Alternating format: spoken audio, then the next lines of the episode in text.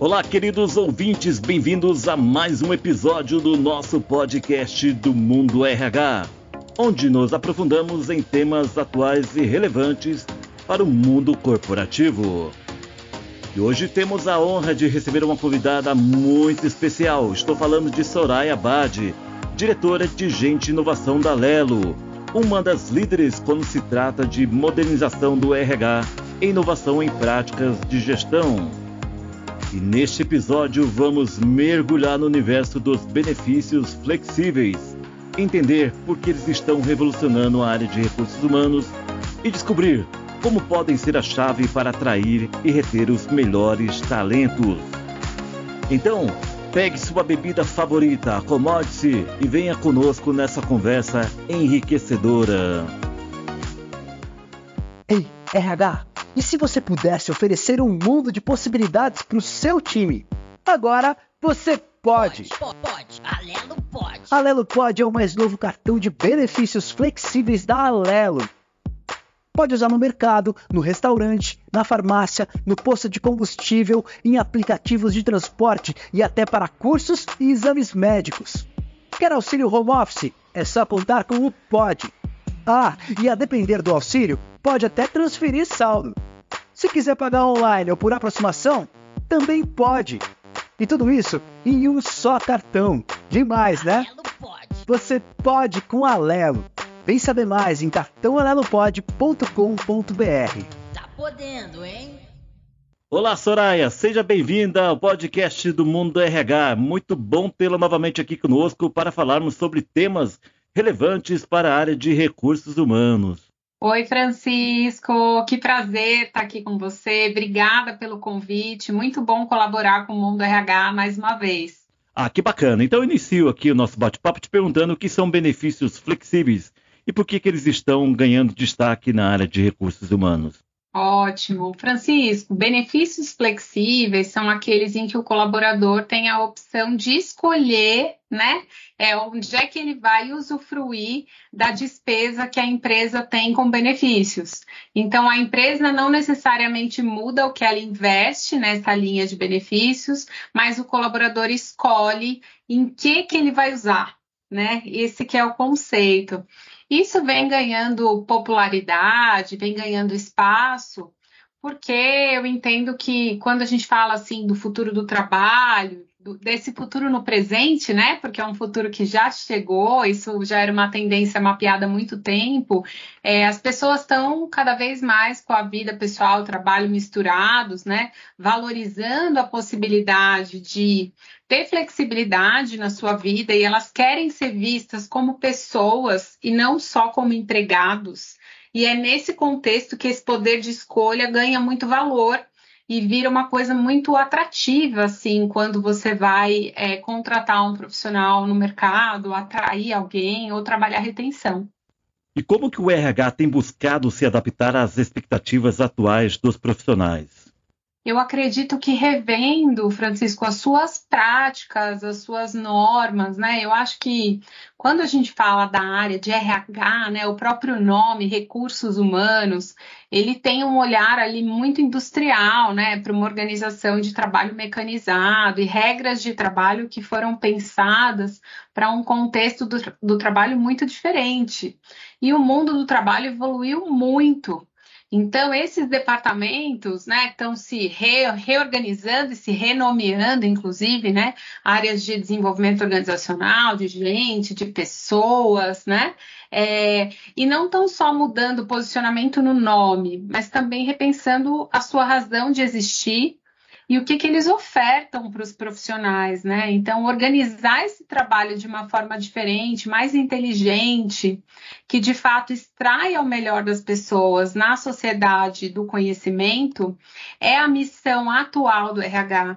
E eu acho que os profissionais têm buscado, é, têm buscado isso das organizações e o RH tem buscado prover isso para as pessoas que fazem parte das empresas.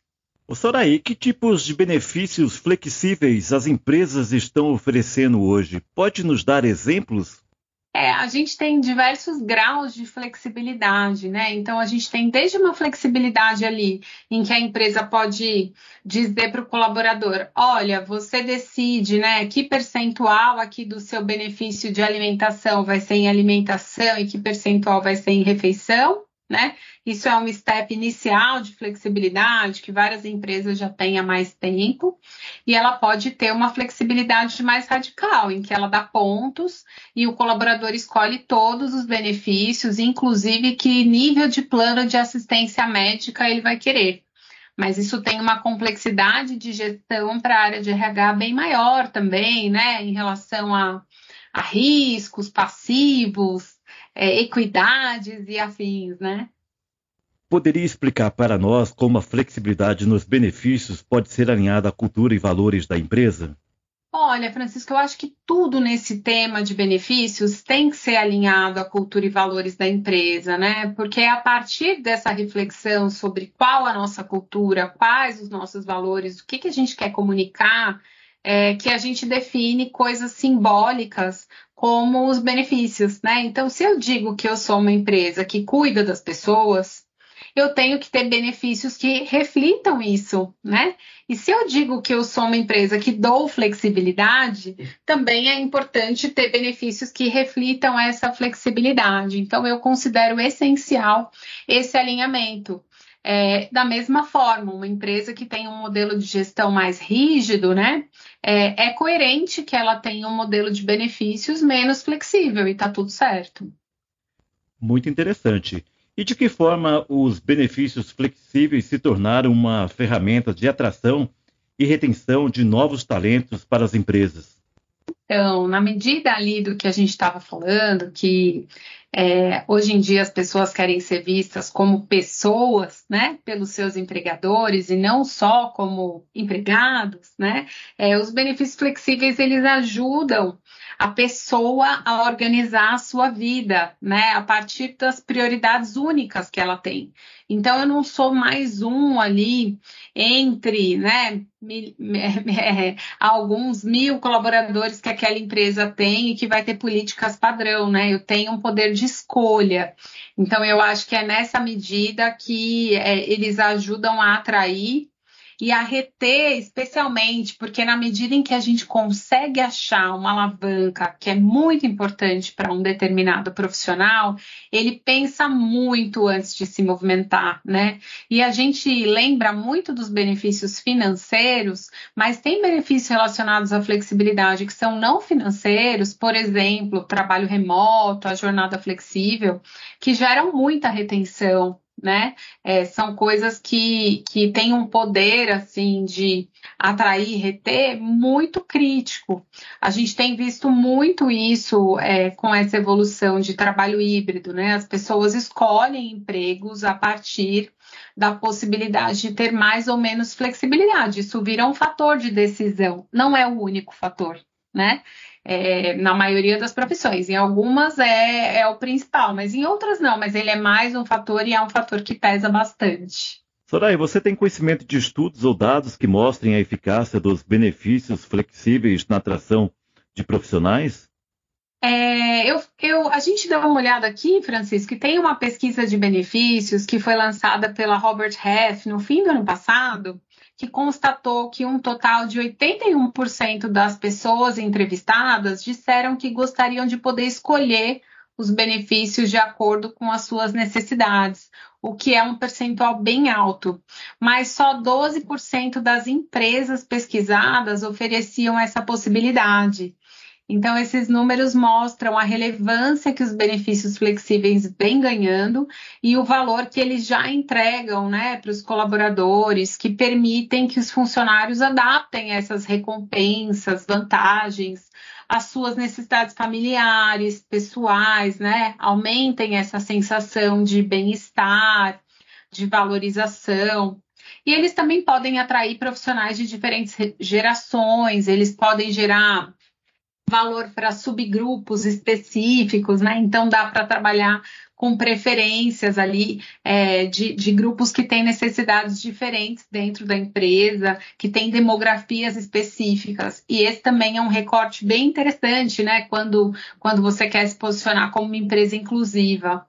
Ô, Soraya, em nossa opinião, qual que é a relação entre a satisfação do colaborador e a oferta de benefícios flexíveis? Eu acho que esse é um fator muito importante dentro daquele pacote essencial né, que, que as pessoas esperam das empresas. Tá?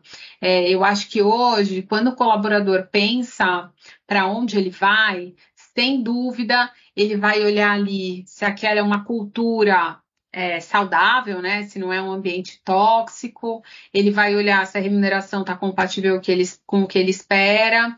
E eu acho que benefícios entra junto nesse pedaço, né? Então, quando ele está refletindo ali sobre remuneração, ele vai olhar para os benefícios e entender se atende o que ele precisa. E quanto mais flexível, maior a probabilidade de me atender individualmente, né? Eu acho que é esse o ganho da flexibilidade, gastando, investindo o mesmo valor, né, a empresa consegue agradar mais pessoas. A alternativa para agradar mais pessoas é ter um pacote de benefícios muito mais completo, e isso sai mais caro, né? Então, acho que tem um ganho para os dois lados com essa adoção.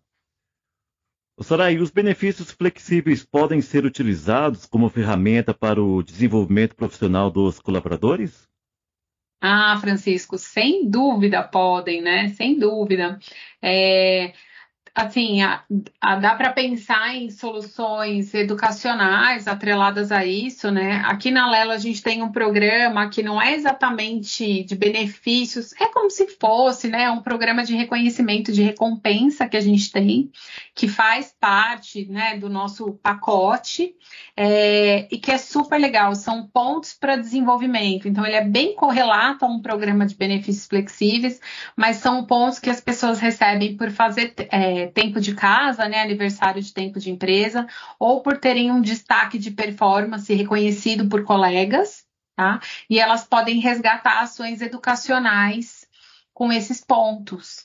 É, treinamentos, livros, né? Isso pode ser adaptado para qualquer estratégia de benefícios flexíveis. Então, acho que esse é um insight bem legal para deixar para os ouvintes do podcast de não deixarem de olhar para esse pilar de desenvolvimento como um pilar possível de ser trabalhado numa estratégia mais ampla, né, de benefícios flexíveis.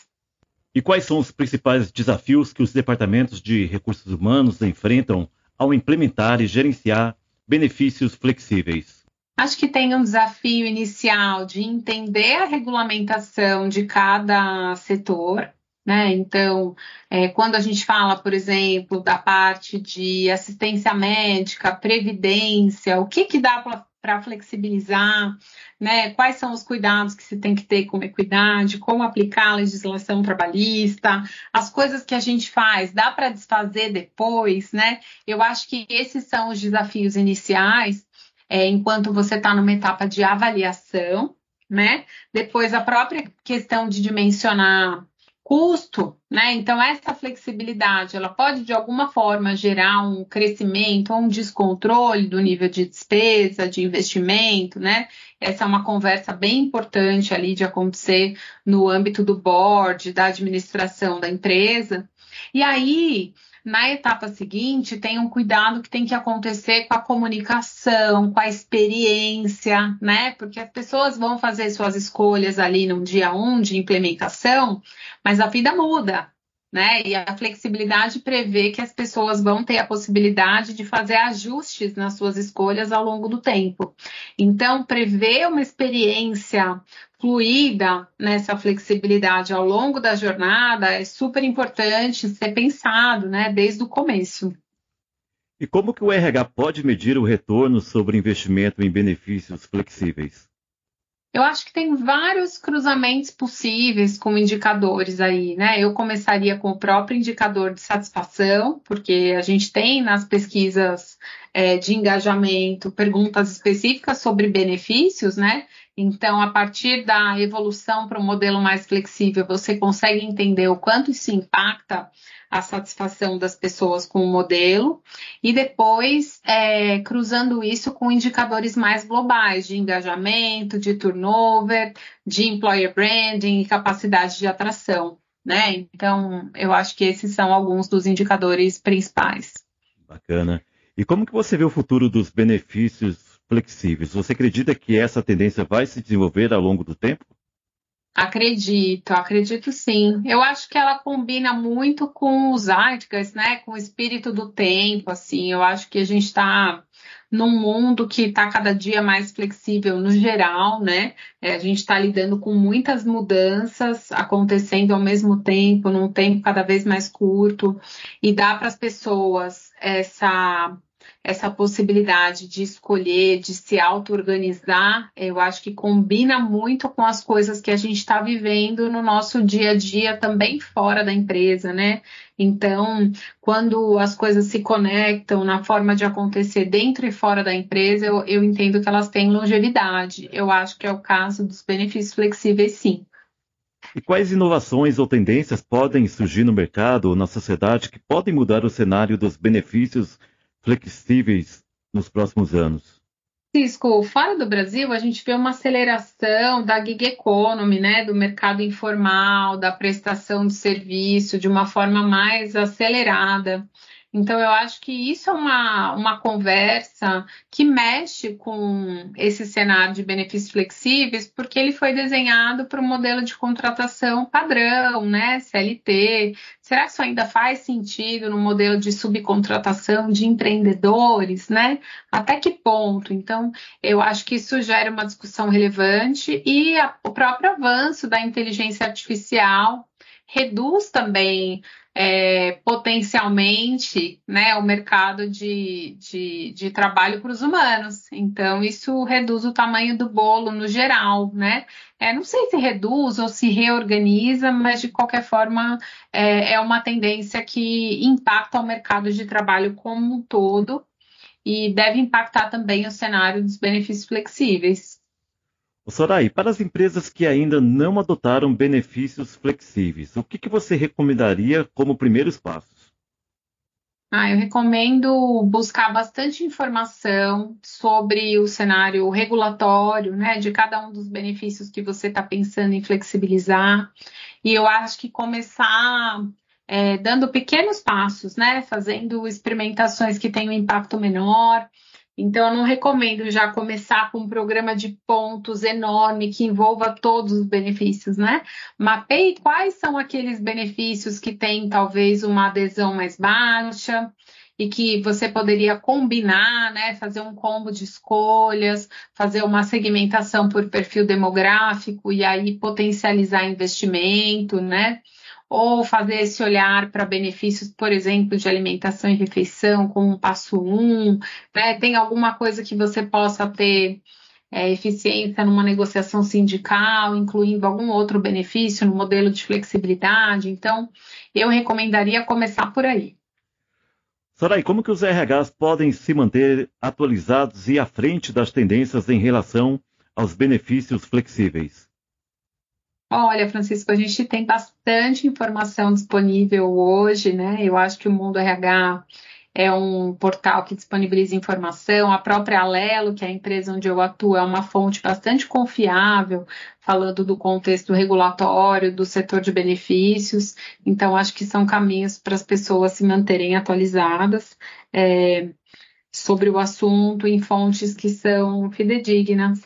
Ô, Soraya, a gente está perto de finalizar aqui o nosso bate-papo de hoje, mas antes disso, eu gostaria de saber de você como que é atuar na área de gestão de pessoas de uma empresa que também oferece soluções de recursos humanos para outras empresas. Ah, é incrível. Eu estou há nove anos na Alelo e não é à toa. É muito, é muito diferente trabalhar em uma empresa que presta serviço para os RHs, né, que tem os RHs como cliente principal. É muito apaixonante, porque a gente está o tempo todo falando desse dia a dia do mundo do trabalho, a gente está o tempo todo pensando em soluções, a gente consegue testar produto, contribuir com o design de produto. Então é, é uma experiência muito, muito boa, assim, muito legal, engajadora, sem tantos limites de atuação. É, meus ouvintes, e assim, com insights incríveis e uma visão clara do futuro do RH, encerramos nosso bate-papo com a brilhante Soraya Badi. Foi uma verdadeira aula sobre como os benefícios flexíveis estão moldando o futuro das empresas e a satisfação dos colaboradores. Soraya, obrigado mais uma vez por compartilhar seu conhecimento e experiência conosco. Espero tê-la aqui novamente em breve no podcast do Mundo RH. Excelente, Francisco. Eu te agradeço de novo pelo convite. Espero contribuir com os ouvintes com alguns insights sobre o tema de benefícios flexíveis e que a gente possa colaborar mais no futuro. E aos nossos ouvintes, esperamos que tenham gostado, que levem essas reflexões para as suas práticas diárias. Seja você um profissional de RH, líder ou colaborador. Continue acompanhando nossos episódios para mais discussões esclarecedoras como essa. Até a próxima!